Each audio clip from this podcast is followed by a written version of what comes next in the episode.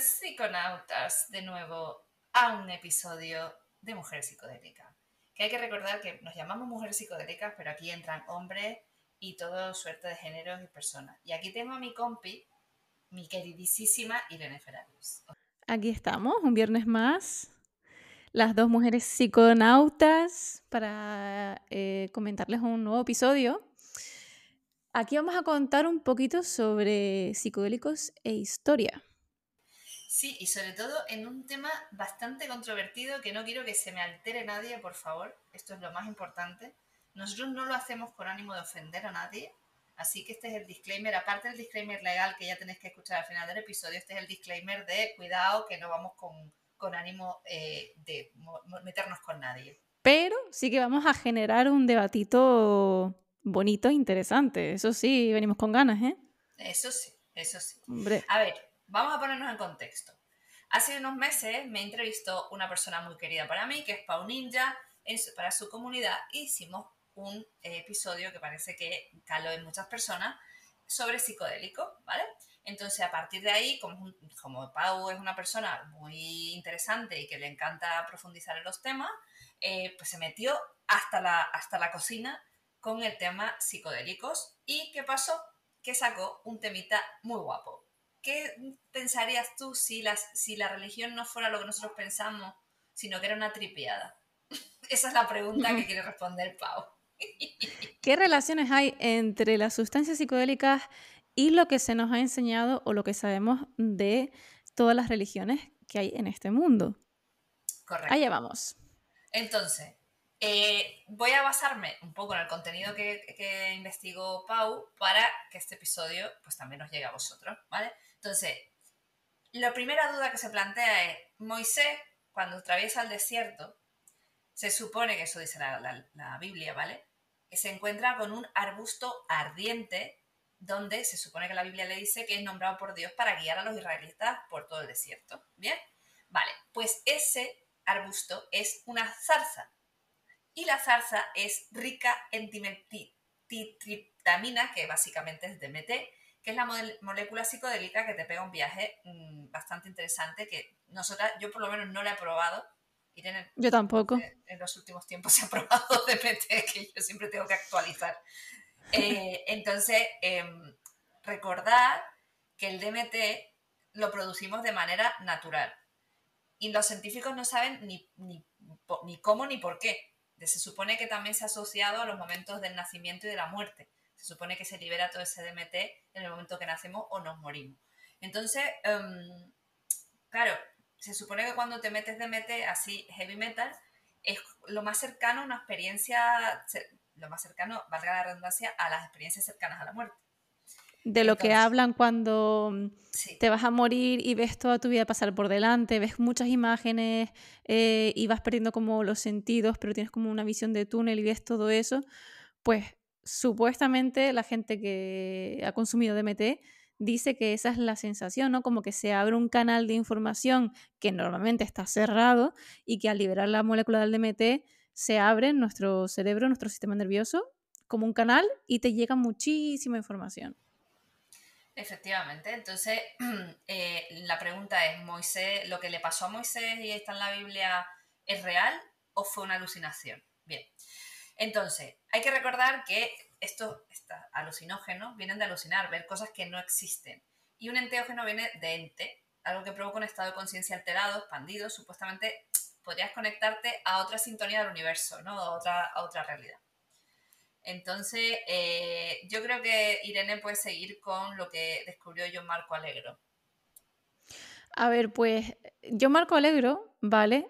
Eh, aquí dice que tras 14 años analizando la Biblia, es decir, que este señor se pegó 14 años analizando la Biblia em, cristiana y concluyó que no es ni verdad ni mentira, sino que la Biblia es una mala interpretación, básicamente. Eh, cuando las enseñanzas, eh, dice que cuando las enseñanzas cristianas vienen de los psicodélicos en código secreto. Es decir, mm, ¿cómo transmites tú la información que recibes o lo que ves dentro de una tripeada con psicodélicos. Bueno, pues al parecer, pues esta es la representación en la Biblia, un trip con psicodélicos. Entonces, todos estos milagros del cristianismo, ¿vale? Que se cuentan en la Biblia, ya se contaban casi de forma idéntica o muy similar en Grecia eh, antes de Cristo, ¿vale? Platón, Marco Aurelio, Cicerón. De esto ya hablamos en un capítulo, en un episodio, que se bebían un brebaje. El nombre de la poción era el Ciceón.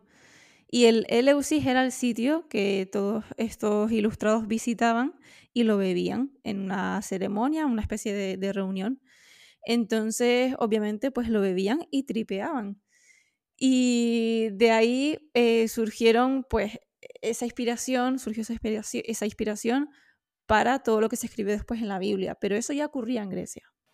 Correcto. Además, hay muchísimas representaciones eh, gráficas en el arte cristiano, desde la parte más antigua hasta la más reciente, eh, y se hacen muchas similitudes con la manita muscaria, que es un hongo que también es alucinógeno, que es el típico hongo que sale donde los gnomos, que es rojito así con manchitas blanquitas, pues ese es la manita muscaria y em, hay muchísimas representaciones tanto en el arte griego como en el arte ortodoxo y demás de, pues eso, imágenes religiosas vinculadas a eh, el hongo y la, parte alucinógena. Em, la historia de Jesús es la copia de, es la copia de la mitología griega eh, donde se cuenta em, la vida del dios griego Dionisio, que es el dios del vino. Es decir, toda esta historia que cuentan los griegos se cuenta cinco siglos antes que Jesús, ¿vale? O sea que es bastante previo. Dionisio es un dios que nace de una virgen resucita y va al cielo para liderar al mundo mortal con su padre. De su muerte sale una versión mejorada de los humanos, o sea, es decir, clavado a lo que es Jesús en la Biblia. Correcto. También es muy interesante contar que el fresco más antiguo que se conoce sobre Adán y Eva eh, lo representa a ambos lados de la fruta prohibida, que, se interpretó siempre como la manzana del pecado. Y realmente no, el fresco más antiguo que se conoce de Adán y Eva, lo que sale es otra seta, una manita muscaria. Eh, bastante, bastante parecida a, esta seta alucinógena, o sea que ahí lo vamos dejando. de hecho, hay varias setas en ese fresco. O sea, se ven varias setas y luego la de arriba del todo, donde se mete así la serpiente. Eh, es verdad que tiene algo en la boca la serpiente, hay que decirlo, que parece una manzana. Y aquello que se ve como un hongo, parece hongo, pero también parece un árbol. Entonces ahí te lo dejo para que tú lo interpretes como a ti te salga del pie. Entonces, ¿qué más cosas? Mm, ah, vale. Poetas homéricos que ya hablaban del inframundo muchos siglos antes de Cristo, o sea, del infierno. ¡Tarán! ¿No tendrá algo que ver con el Eleusis y que se ponían hasta, hasta los gente de beber cosas alucinógenas? Claro, ¿de dónde sale la idea de existe un cielo o un infierno que puede tener similitudes con el ya llamado estado alterado de conciencia, porque realmente cuando te mueres o te desencarnas, al final te transmutas a, otra dimensión.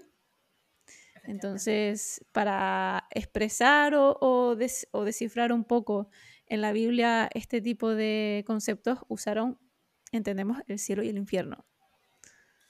Claro, y luego encima hay, hay evidencia científica, porque esto es inapelable, que eh, en Valladolid y en las Empurias aquí en España se encontraron restos de, del año 5 a.C. con restos orgánicos de psicodélicos de Eucaristías y comuniones con pan y vino, pero eran psicodélicos, o sea, se han encontrado restos psicodélicos en, en cálices y en, y en recipientes y hay que recordar que hay muchísimas religiones vinculadas a, la sustancia psicoactiva o psicodélica. Hablemos, por ejemplo, en la antigua China ya se han encontrado restos de cannabis en, muchísimas eh, tumbas porque era como un proceso hacia la muerte, o sea, se, entraba en ese estado para acompañar al muerto hacia el otro lado. La mitología vikinga, eh, nórdica, o sea, todas están plagadas de hongos, setas alucinógenas, eh, que se tomaban eh, los personajes eh, en, el, mitad de la naturaleza, bueno, las interacciones entre los dioses y los mortales, o sea, realmente todas las religiones, si las comparas unas con otras, tienen tantas similitudes que al final están inspiradas a lo largo de los siglos y cuentan prácticamente la misma historia. Correcto. Y sin olvidar también pues, la tradición maya del consumo de hongos, que es la, la, digamos, la que tiene más evidencia o la que tiene más muestras y pruebas irrefutables de que los antiguos mayas pues, se consumían eh, para alcanzar elevados estados de conciencia. Sus chamanes, sus magos, siempre personas de, muchísima sabiduría que controlaban y trataban de, alcanzar otro tipo de, conocimiento vedado al, al, mortal de a pie.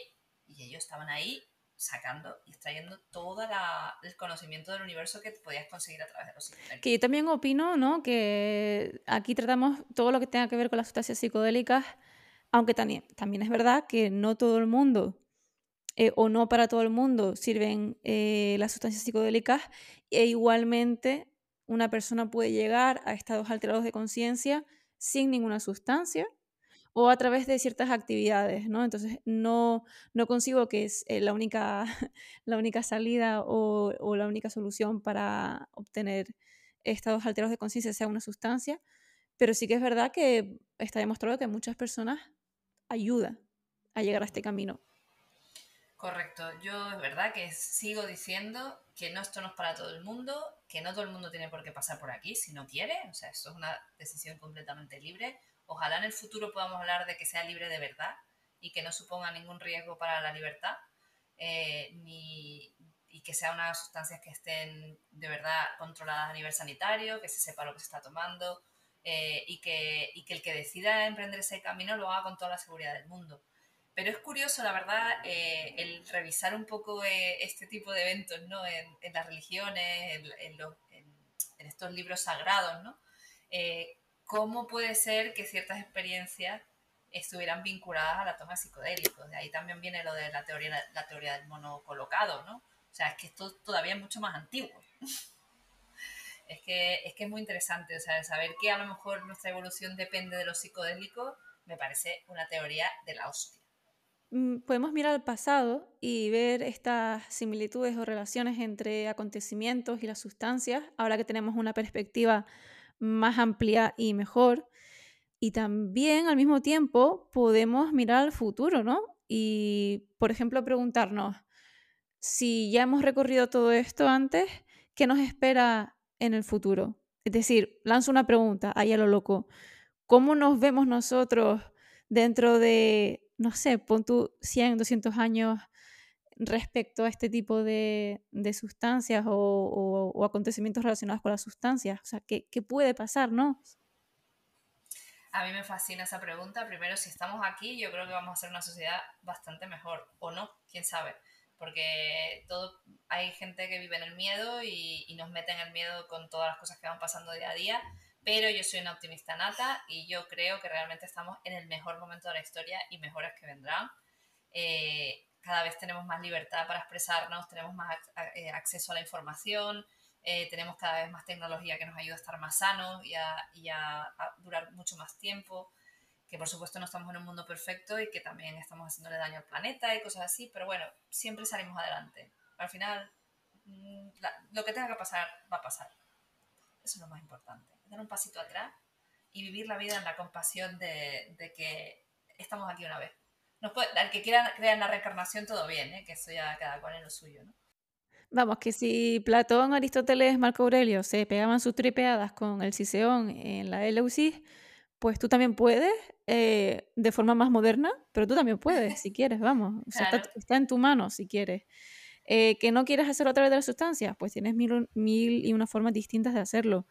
Pero me parece muy curioso que traigamos este, esta historia a mujeres psicodélicas porque realmente todas esas conexiones ahora que vemos entre esos acontecimientos, las religiones, em, incluso la arquitectura de ese entonces o, el arte de ese entonces, tienen mucho que ver con la toma de sustancias psicodélicas, cosa que antes no estaba tan, en, ese, en esa época me refiero, mal vista, sino al contrario, era algo que se honraba, incluso se hacían ceremonias solo y únicamente para aquellos personajes ilustrados o, importantes de la época. Sí, Además hay un meme que gira por ahí en el mundo psicodélico que se ve como una especie de, imagen de Jesucristo que dice, y Dios creó los psicodélicos y los humanos los prohibieron y sale eh, Jesucristo como diciendo, ¿cómo? o sea, ¿cómo puede ser que creara algo tan maravilloso y llegamos nosotros y lo prohibimos, ¿sabes? O sea, eh, se supone que si tienes creencia religiosa muy respetable y maravillosa, tener una fe es algo que da mucho, mucho cariñito, porque no tienes que estar pensando en, quebrarte la cabeza porque ya tienes una fe que te da una estructura de valores y es muy guay, la verdad. El que la tenga, chupi. Eh, pero claro, imagínate, o sea, si Dios lo creó, ¿por qué venimos nosotros a, prohibirlo? O sea, de hecho ese es el dogma que persiguen todos los que quieren la, legalización de las plantas sagradas, ¿no? Al final es algo que está ahí desde el año del catapum chimpum y ¿por qué no, por qué tenemos que ilegalizar algo que es natural? O sea, no entiendo. No entiendo. Yo entiendo que cuando se tomaban psicodélicos en aquel momento, una de dos, o era para ilustrarse, para descubrir información, porque la información es poder, o dos, para sanarse, como hacían en otras culturas eh, latinoamericanas, que iba más por ese, por ese estilo, ¿no? Y por qué no probar las dos vías ahora, hoy en día, y con todas las facilidades que tenemos, pues usarlas de una forma muy consciente. Efectivamente. Pero bueno, esta, me, pareció, me parecieron datos curiosos. Hay que agradecer a Pau que se haya pegado su rato ahí investigando. Gracias, Pau, desde aquí. Te mandamos un besazo. Y, importante, cositas que hay que tener en cuenta de mujeres psicodélicas. Tenemos una comunidad preciosa en Telegram, que estamos todo el día ahí contando nuestras cositas psicodélicas, eh, nos preguntan cosas, tenemos debates súper majos, compartimos experiencias, contamos ahí nuestros diarios de psicodélicos. ¿Y qué haces que no has entrado? La pregunta es, ¿qué haces que no has entrado? por favor. Dale al enlace que te ponemos siempre en todos los episodios, que por cierto, yo ya he tenido la oportunidad de conocer en persona a parte de la tribu psicodélica que vive en Gran Canaria y que estaban loquísimos por ya eh, meterse de lleno en el mundo de la psicodelia, incluso informarse más acerca de, de la obtención de las sustancias. Efectivamente, y eso es lo que hacemos, compartir. Si has tenido una experiencia psicodélica, si la quieres hacer y tienes miedo o tienes tu duda, pues estamos para apoyarnos y para informarnos siempre desde el ah, aspecto más, desde la barra del bar, como decimos nosotras. O sea, nosotras no somos terapeutas, ni psicólogas, ni psiquiatras, somos personas simplemente que nos hemos adentrado en este mundo, que no, para mí y para muchas otras personas nos han cambiado la vida y por eso nos hemos decidido a pues comunicar y compartir sobre, sobre ello, ¿no? Importante, cosas importantes, estamos en redes sociales. El Twitter lo tenemos un poquito abandonado, ¿vale? Pero no te preocupes que en algún momento volveremos con todas las ganas. Pero en Instagram estamos muy activa, eh, tienes el grupo eh, y tienes un mail maravilloso donde nos puedes compartir todo lo que tú quieras. Hola arroba mujerespsicodélicas.com Exactamente, el mm, famoso y queridísimo disclaimer, ¿vale? Porque sabemos que eh, la psicodelia y las sustancias psicodélicas, pues es un tema que a nivel legal, pues es muy delicado. Entonces, ¿qué pasa? Nuestro disclaimer es importante que lo escuches y nunca hacemos apología del consumo de ninguna sustancia, simplemente hablamos desde nuestra experiencia. Y e informamos de lo que eh, los medios y la ciencia nos aporta. Y desde luego, a ver cómo te ibas a enterar tú de que Moisés iba todo tripeado cuando vio la zarza. O sea, pues por eso hay que escuchar a Mujeres Psicodélicas.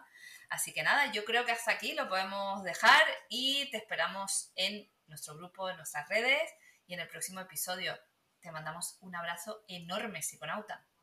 Hasta el próximo viernes, tribu psicodélica.